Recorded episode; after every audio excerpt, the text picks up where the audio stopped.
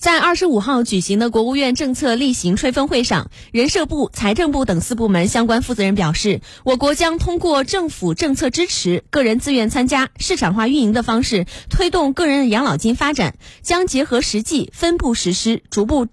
逐步推开。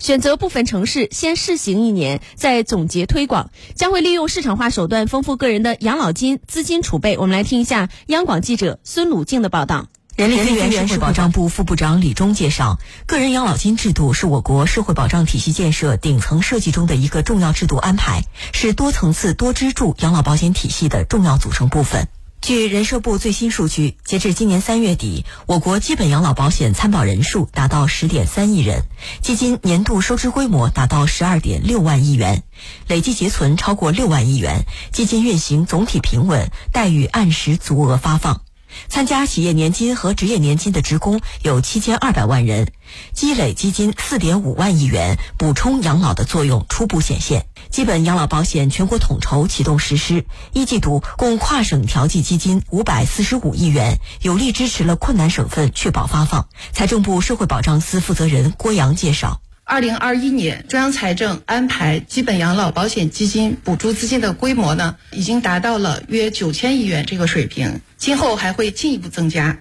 这次出台的个人养老金政策呢，符合我国的国情，财政部将会同相关部门抓紧研究制定相关配套政策，推动个人养老金制度尽早落实落地。